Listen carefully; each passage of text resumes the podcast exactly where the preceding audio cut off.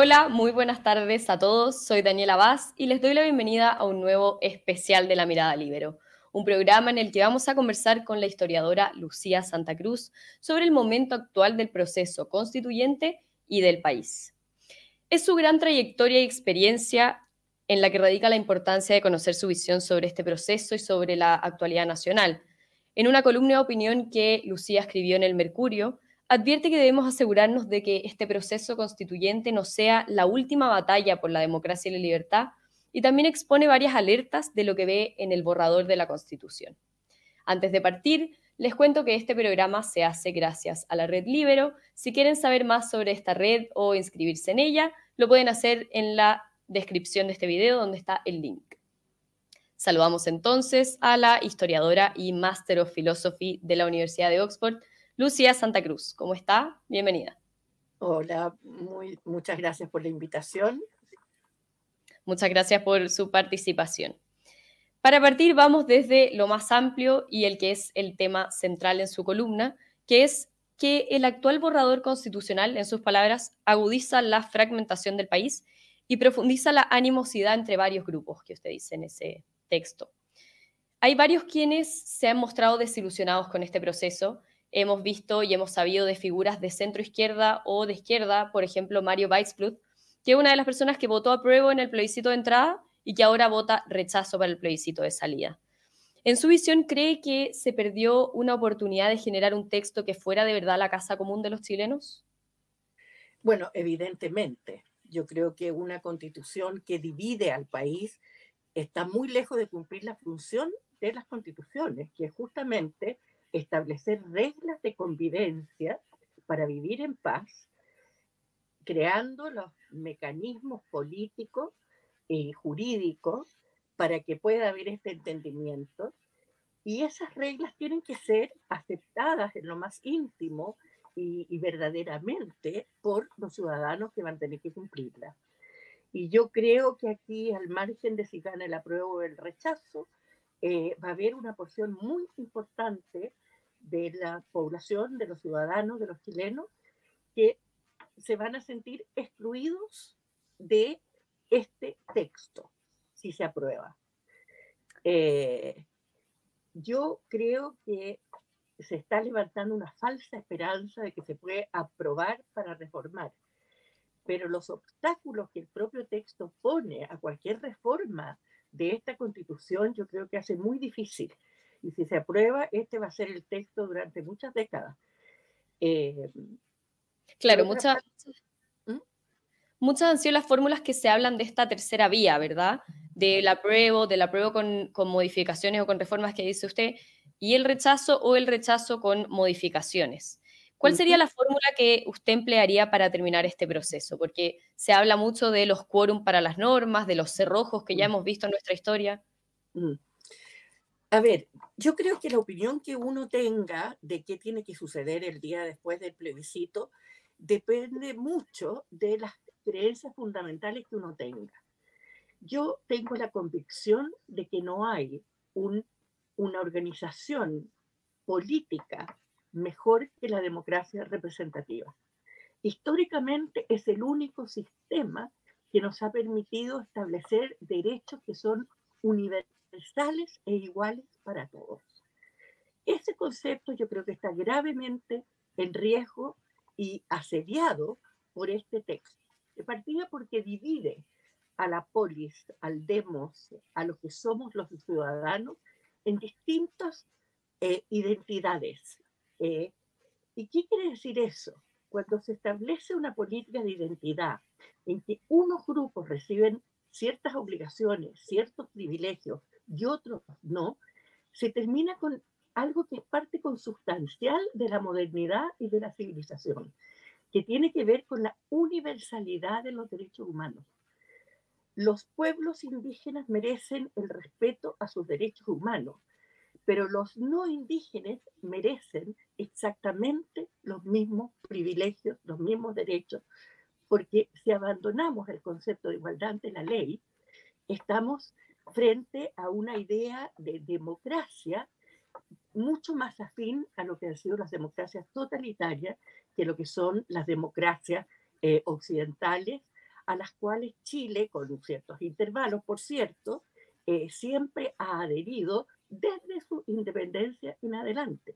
Hay una continuidad histórica en las constituciones eh, chilenas, desde, desde la independencia en adelante, que han asegurado la voluntad del país por vivir en un régimen democrático y de igualdad ante la ley.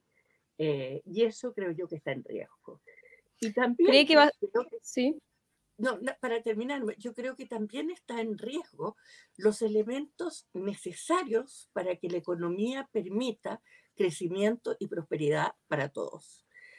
La economía de mercado también es el único ejemplo histórico que nosotros tenemos desde los comienzos de la humanidad que han permitido este milagro de que la riqueza se crea. Pero para crear riqueza se necesita cumplir ciertos requisitos, como por ejemplo el respeto a la propiedad, a la iniciativa privada, a, un, a un Estado capaz de regular, pero no de monopolizar eh, la actividad económica a través de empresas estatales, en fin. Entonces, claro, lo que yo pienso que debe suceder después del plebiscito está basado en esa convicción. Y en ese contexto, yo lo que más lamento es que el Congreso, nuestro Congreso, haya renunciado a su potestad constituyente. Esto es algo que no había pasado nunca. En la Unidad Popular, el régimen eh, marxista-leninista que estaba contenido en el programa de Salvador, Salvador Allende, que incluía reformas constitucionales profundas, Cámara Única, tribunales populares, etcétera, etcétera, no se pudo llevar a cabo precisamente porque el Congreso mantuvo su potestad constituyente y el gobierno de la Unidad Popular jamás pudo lograr los quórum necesarios para transformar esa democracia representativa en un sistema mucho más afín al cubano, que era el inspirador, digamos, de, de ese modelo.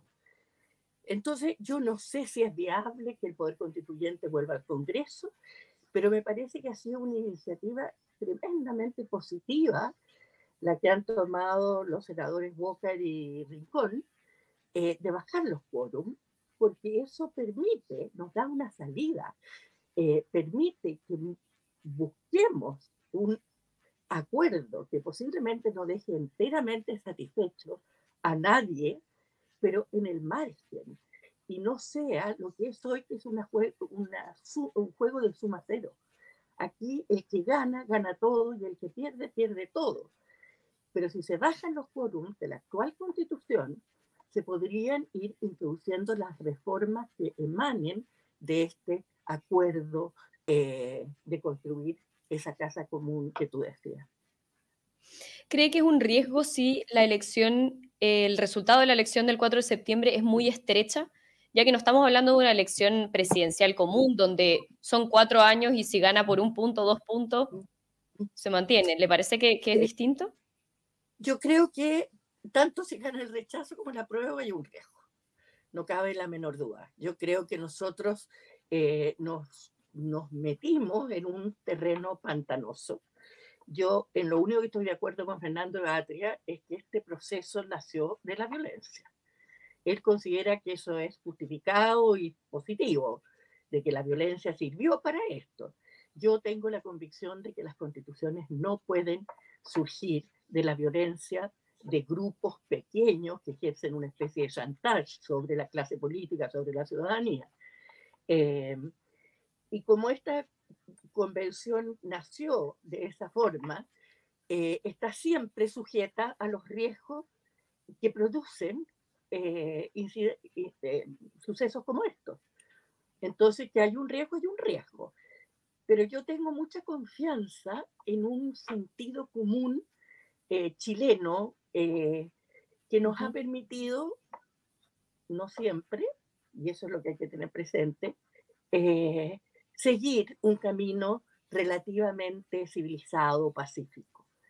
Pero la gente que cree que en Chile no puede pasar lo de Venezuela o lo de Cuba está muy equivocada, porque nosotros estuvimos al borde de eso y después tuvimos una intervención militar que duró muchísimo más que lo que cualquiera había predicho, 16 años.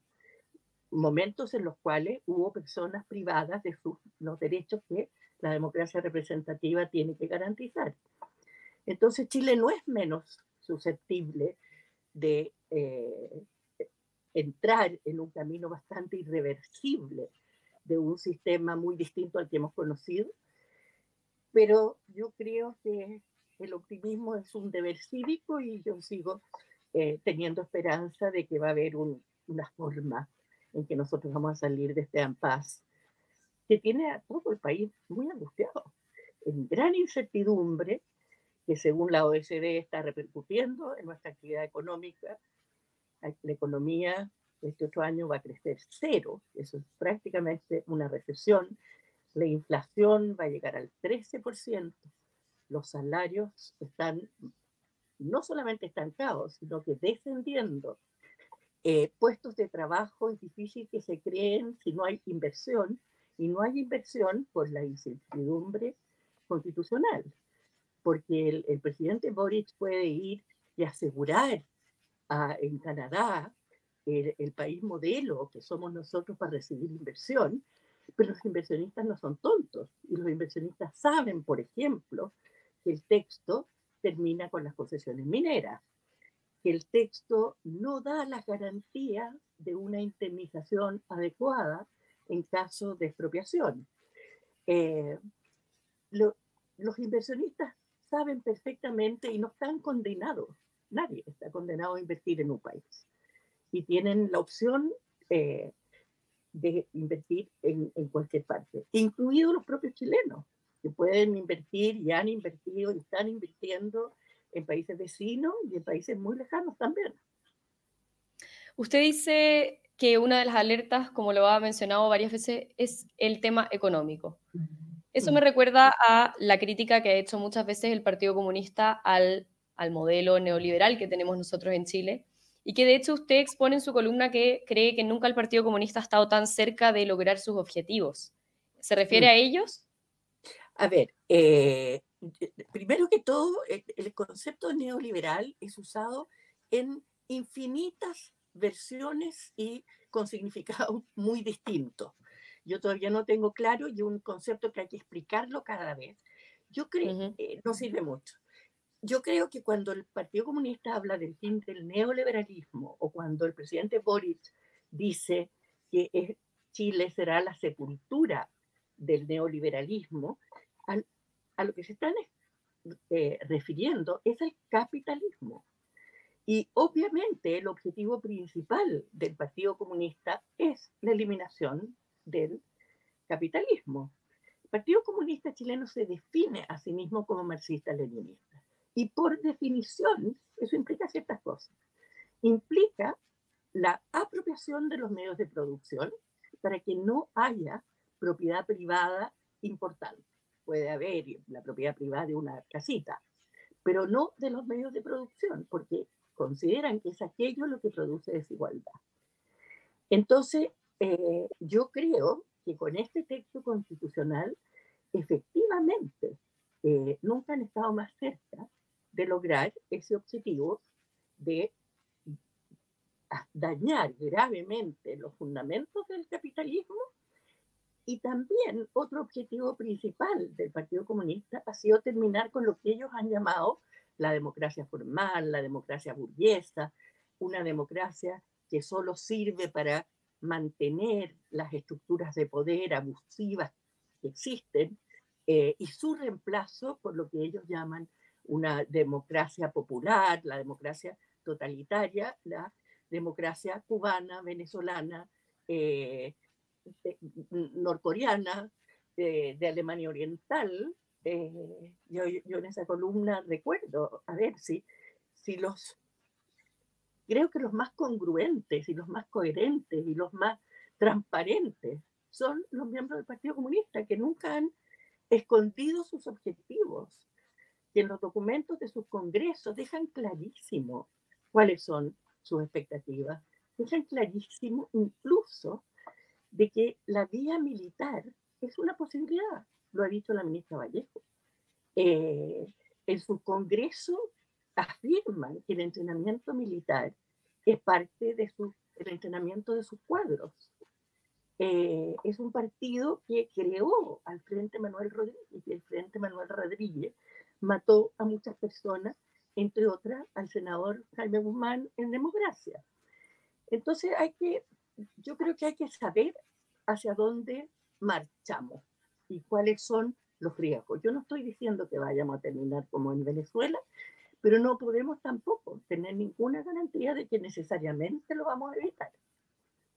Pero en ese tipo de democracia que usted menciona, ya que usted se ha definido muchas veces como una mujer liberal, ¿no cree que es llegar al fin del, del modelo liberal que conocemos actualmente o enfrentar la, la, lo liberal con un Estado mucho más todopoderoso? Totalmente. A ver, yo, yo pongo énfasis en los daños económicos, pero esa no es mi preocupación principal. Mi preocupación principal de la Constitución es precisamente porque atenta contra la libertad de las personas.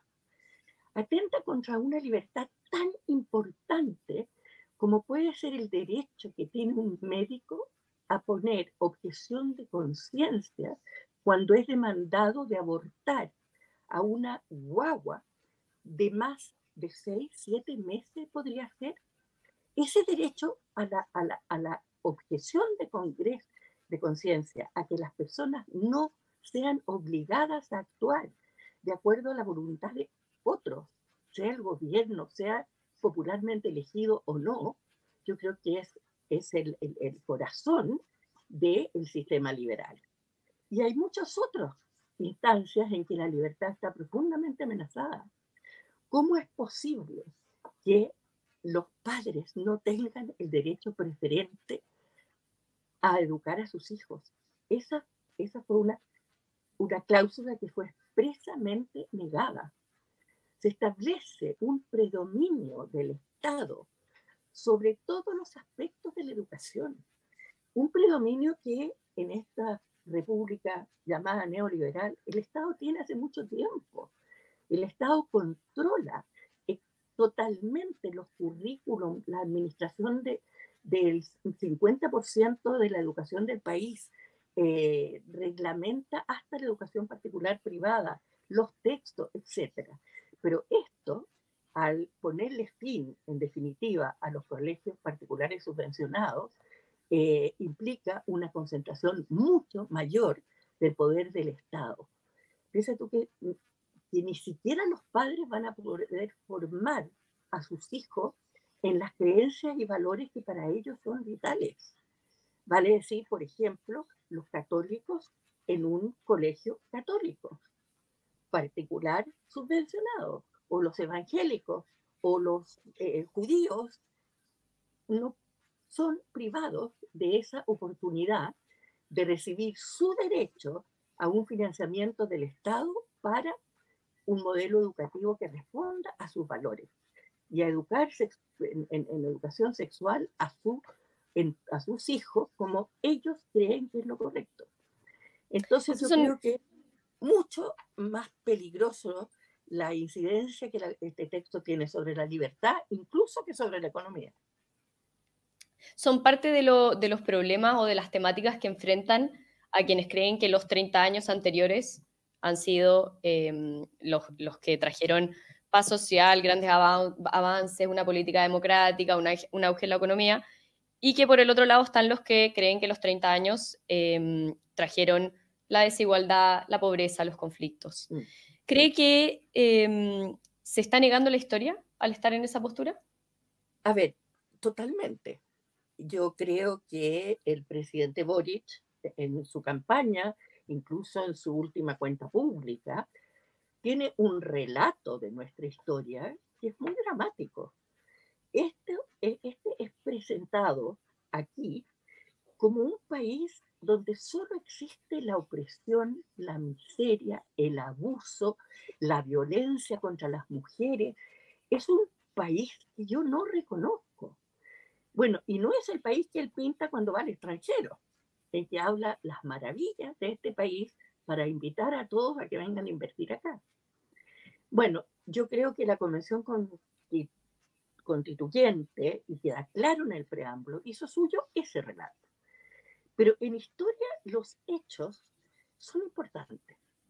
la, historia no se puede interpretar absolutamente al margen de lo que los datos dicen. Y los datos nos dicen que durante esos 30 años, millones de chilenos salieron de la pobreza. Nos dicen que un país donde el 4%, el, el, el 3 o 4% accedía a la universidad, hoy día es más del 50% nos dice que los, los niños chilenos tenían cuatro años promedio de escolaridad y hoy día tienen 12 o 13. En suma, lo que eso significa es que la desigualdad entre los ricos, que siempre tuvieron los 13 años o los 12, y los pobres, que tenían 4, han disminuido enormemente. Como ha disminuido también las diferencias sociales para acceder a la universidad el 75% son primera generación que accede. Es un país que creció económicamente, es un país que mantuvo la paz social. Entonces, esos son datos que no se pueden obviar. Hay una añoranza del tiempo anterior, de la, anterior, del 70. Y es no darse cuenta que en 1970 Chile tenía el índice más alto de mortalidad infantil después de Paraguay, el más alto en Latinoamérica. Y ese es un índice que dice mucho. Y fuera de la mortalidad infantil tenía índices de desnutrición macabros, que significaban generaciones de niños con daño cerebral por falta de alimentación, daño cerebral que muchas veces no era recuperable. Entonces, negar estos avances, sencillamente porque el modelo que los produjo contraría la ideología de un sector de la izquierda radical, a mí me parece incomprensible. Y más incomprensible me parece que aquellos que fueron realmente los, protagonistas principales que permitieron que estos avances, a mi juicio, eh, se dieran, que son los gobiernos de la concertación, no hayan tenido la lucidez y el coraje para defender lo que ellos hicieron y de alguna forma haberse hecho cómplice a este relato tan negativo eh, que lleva a esta iniciativa tan refundacional. Bueno, son muchas las preguntas que, que, nos han llegado de nuestros espectadores, sobre todo de los miembros de la red Libero, pero en hora al tiempo le voy a hacer la última de ellas que se repitió bastante, que es ¿qué tipo de país se imagina usted en las próximas décadas? O mejor dejémoslo en la próxima década. Eh, yo voy a decir el que a mí me gustaría, porque... Por supuesto. Pero, a ver, a mí me gustaría un país que pudiera seguir creciendo, eso como para comenzar, porque solo a través del crecimiento que las personas van a poder gozar de mayor bienestar y de mayores derechos sociales. Los derechos sociales, por el mero hecho de estar en la Constitución, como está desde el año 80, el derecho a vivir en un medio ambiente no sin contaminación, no sirve de nada si no tenemos los medios para garantizar que eso se pueda ofrecer de verdad. Entonces, eso para partir un sistema económico eh, de mercados libres, competitivos, bien regulados, que no permitan lo que los americanos llaman el crony capitalism, que es el capitalismo de amiguis, donde hay abusos y donde hay colisiones, colusiones, etcétera, etcétera. Eh, y yo lo que más quisiera es que se pudiera acercarme eh, el ideal meritocrático en el sentido de que cada persona en Chile pudiera desarrollar la totalidad de los talentos que Dios le dio y pudiera ocupar su lugar en la sociedad eh, al cual sus talentos lo podrían llevar. Y hoy día, con la educación pública desastrosa que tenemos, eh, que ha tenido muchos avances, ¿ah? que se ha expandido, etcétera, etcétera, pero que en términos de calidad no da el ancho para el siglo XXI. Bueno, yo quisiera entonces una transformación de nuestro sistema educacional de manera que no hubiera un niño en Chile que teniendo el potencial para ser un profesional, un astrofísico, esté condenado a, como siempre digo yo, a destripar pescados en Chiloé porque no tuvo la oportunidad de desarrollar su inteligencia, su capacidad y toda su todo. Eh, y en ese sentido yo me, me, imagino, me imagino un país donde podamos superar las animosidades, los odios y volviéramos a restaurar la vista cívica, la tolerancia, el entender que no todos pensamos igual, que discrepamos, pero que eso nunca debe ser trasladado al plano de los afectos y al plano de las emociones, ni traducirse en odio, resentimientos, enfrentamientos. Un país que haga suyo muchos de los ideales de la ilustración, que son libertad personal, eh, sociedad cohesionada con tolerancia y respeto. No sé si eso es lo que vamos a tener o no tiene un periodo más Bueno, Lucía, le agradezco muchísimo su participación y su importante visión sobre la actualidad nacional y los momentos de incertidumbre que estamos viviendo en el país. Y a todos también que se conectaron hoy, les agradezco mucho su participación. Muchas gracias, yo soy la agradecida por haberme dado la oportunidad de compartir estas ideas que sirvan para la reflexión, tanto de acuerdo o en desacuerdo, pero reflexionando. Gracias. Nos vemos en un próximo especial. Nos vemos. Muchas gracias. ¿eh? Adiós.